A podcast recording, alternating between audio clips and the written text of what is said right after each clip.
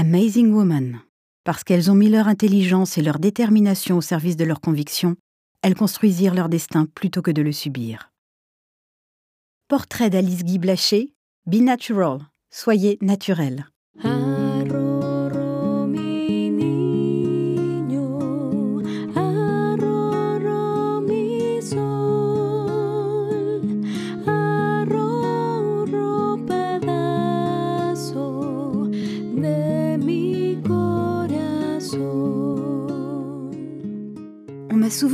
pourquoi j'avais choisi une carrière si peu féminine.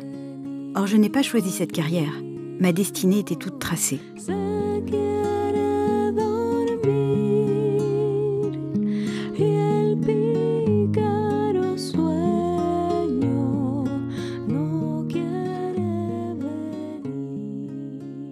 Elle a débuté le 1er juillet 1873 à Saint-Mandé.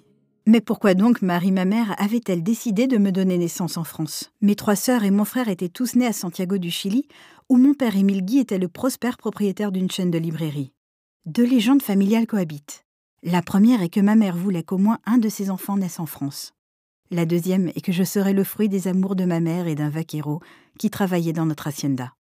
Après avoir passé mes trois premières années auprès de mes grands-parents maternels à Carouge en Suisse, je rejoins ma famille au Chili, J'y découvre alors ma fratrie et y apprends l'espagnol avec le personnel de maison. Puis, direction la France et la pension avec mes sœurs. Pour faire face à ces constants changements, je m'évadais dans des mondes imaginaires dans lesquels je trouvais une certaine sécurité. À 17 ans, mon frère meurt d'une maladie cardiaque, suivie de près par mon père. Mes deux sœurs s'étant mariées, je suis seule pour subvenir à mes besoins et à ceux de ma mère. Je décide alors de devenir sténographe, profession rare à l'époque. Mes compétences me permettent d'être recrutée à 21 ans au comptoir général de la photographie, dirigé par un certain Léon Gaumont.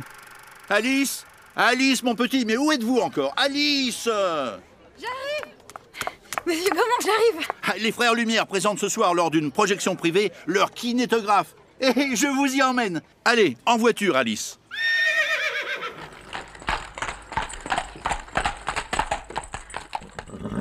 C'est la révélation j'entrevois tout de suite les possibilités infinies de ce nouvel instrument. Alors amusant ce kinétographe. Qu'en pensez-vous, Alice? Intéressant, oui. Et je suis sûre qu'on peut aller bien plus loin que la simple vente de caméras. On pourrait par exemple écrire une ou deux scénettes et les faire jouer par mes amis. Mmh. Je suis sûre que ce 22 mars 1895 restera gravé dans l'histoire. Pour vos scénettes, c'est d'accord, Alice. Mais à la condition que le courrier n'ait pas à en souffrir. Oui, monsieur Gaumont, oui. Merci, Alice. Monsieur Gaumont et Monsieur Jules Eiffel m'apportèrent leur soutien. M'auraient-ils en tant que femme accordé une telle faveur s'ils avaient prévu le développement phénoménal du cinéma?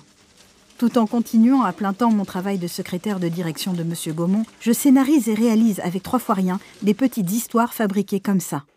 Une terrasse inutilisée, une verrière branlante, un bébé braillard, et vous, mes amis, comme menuisier, décorateur, comédien.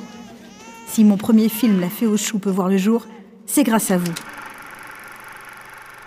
Gaumont se doutait-il que je développerais la production de fiction qui était de 15% en 1900 à près de 80% en 1906, rivalisant ainsi avec les studios Pathé, son principal concurrent.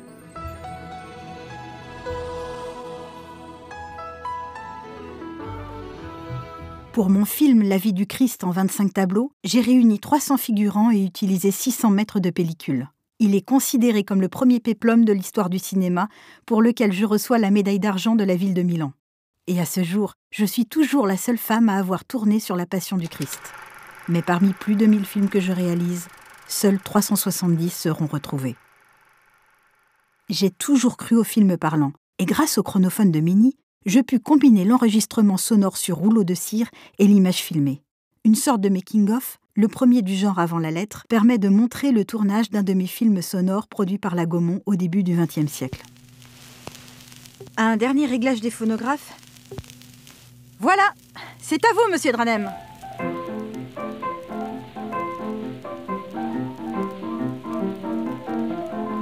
Je vais avoir vous chanter le trou de mon quai, petite chanson métropolitaine. de ma fenêtre tout en fumant des pipes, Je regarde les équipes dont les hommes sont occupés à faire un trou dans mon quai. Et si vous voulez mon adresse, c'est pas difficile à trouver. Afin que chacun la connaisse, en deux mots je vais vous renseigner. Il y a un quai dans ma rue, il y a un trou dans mon quai. Vous pourrez donc contempler le quai de ma rue et le trou de mon quai. Oh, c'est malheureux même. En à peine deux ans, je réalise près de 160 phonocènes. En immortalisant les plus grands interprètes de mon époque, je réalise le rêve d'Edison, qui aurait aimé assister à un concert du Metropolitan Opera 50 ans plus tard, alors que tous les interprètes auraient disparu depuis longtemps. Une vraie touche à tout. C'est ainsi que l'on me décrit.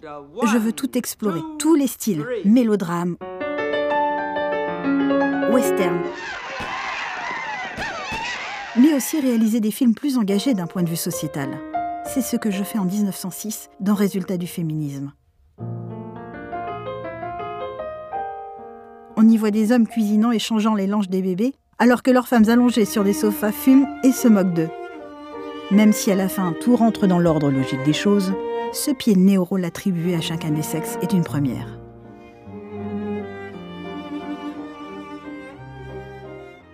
Euh, Dites-moi, Alice, vous vous souvenez de mon collaborateur Herbert Blaché oui, monsieur Gaumont. Très bien. Euh, Rendez-moi service. Accompagnez-le à Berlin. I love you.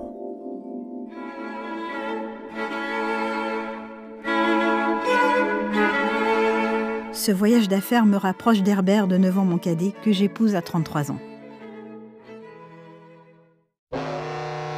Léon Gaumont envoie Herbert aux États-Unis pour promouvoir son chronophone qui se révélera totalement invendable. Je le suis à Flushing, près de New York, et j'y donne naissance à ma fille Simone en 1908, et deux ans plus tard, à mon fils Réginald, ainsi qu'à mon propre studio, la Solax Film Company, dont je suis présidente et directrice de production. Deux ans plus tard, ma compagnie peut construire, grâce aux bénéfices, de nouvelles installations à Fort Lee dans le New Jersey. Solax devient l'une des plus grandes maisons de production des États-Unis, juste avant la naissance d'Hollywood. En 1912, la revue américaine Photoplay écrit à mon propos Alice Guy Blaché est un exemple frappant de la femme moderne qui a réussi dans les affaires, alors que des centaines d'hommes ont échoué.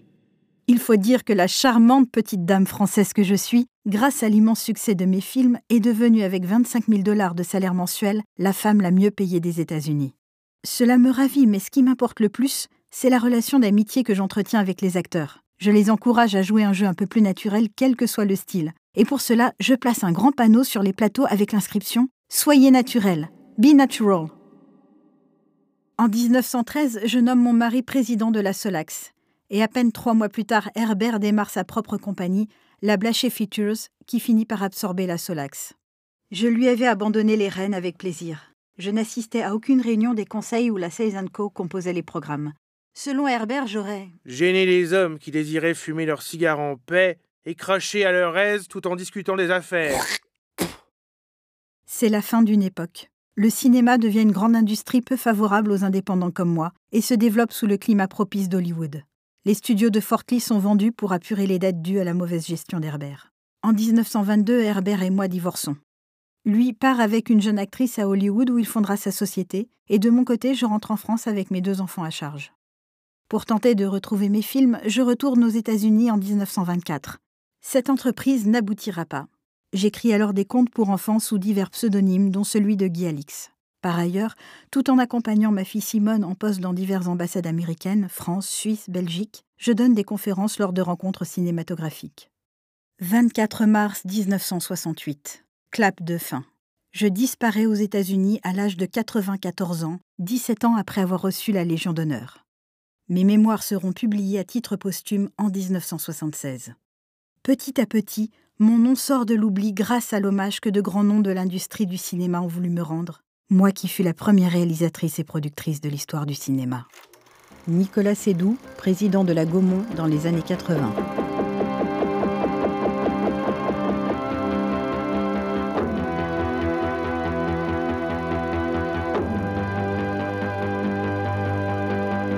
Alice Guy était à la fois auteur et réalisateur.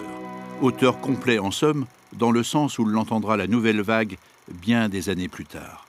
Elle réalisa le premier film de fiction au monde en 1896 chez Gaumont. C'était un court métrage, La Fée aux choux. Louis Gaumont, fils de Léon Gaumont. Pour la première fois avec la fée aux choux, nous trouvons réunis une idée, un décor, des costumes et enfin un effet de trucage. Alice Guy peut même revendiquer le titre de première réalisatrice de films parlants puisque dès 1902, elle enregistre de nombreux chronophones.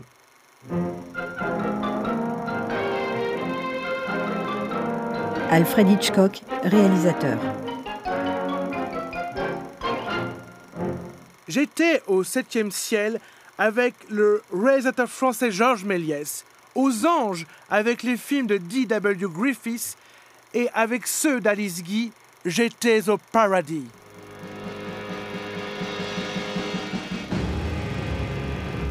You talking to me? You talking to me? Martin Scorsese, réalisateur. Well, I'm the only one here. Alice Guy était une réalisatrice exceptionnelle. Elle avait une sensibilité rare, un regard incroyablement poétique et un instinct formidable. Elle a écrit, dirigé et produit plus de 1000 films, et pourtant elle a été oubliée par l'industrie qu'elle a contribué à créer.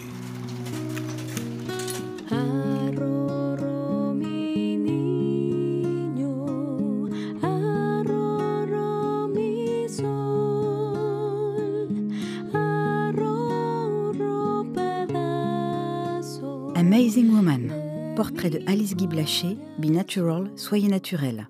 Direction artistique, Karine Damas et Samuel Bocan. Scénarisation, Karine Damas.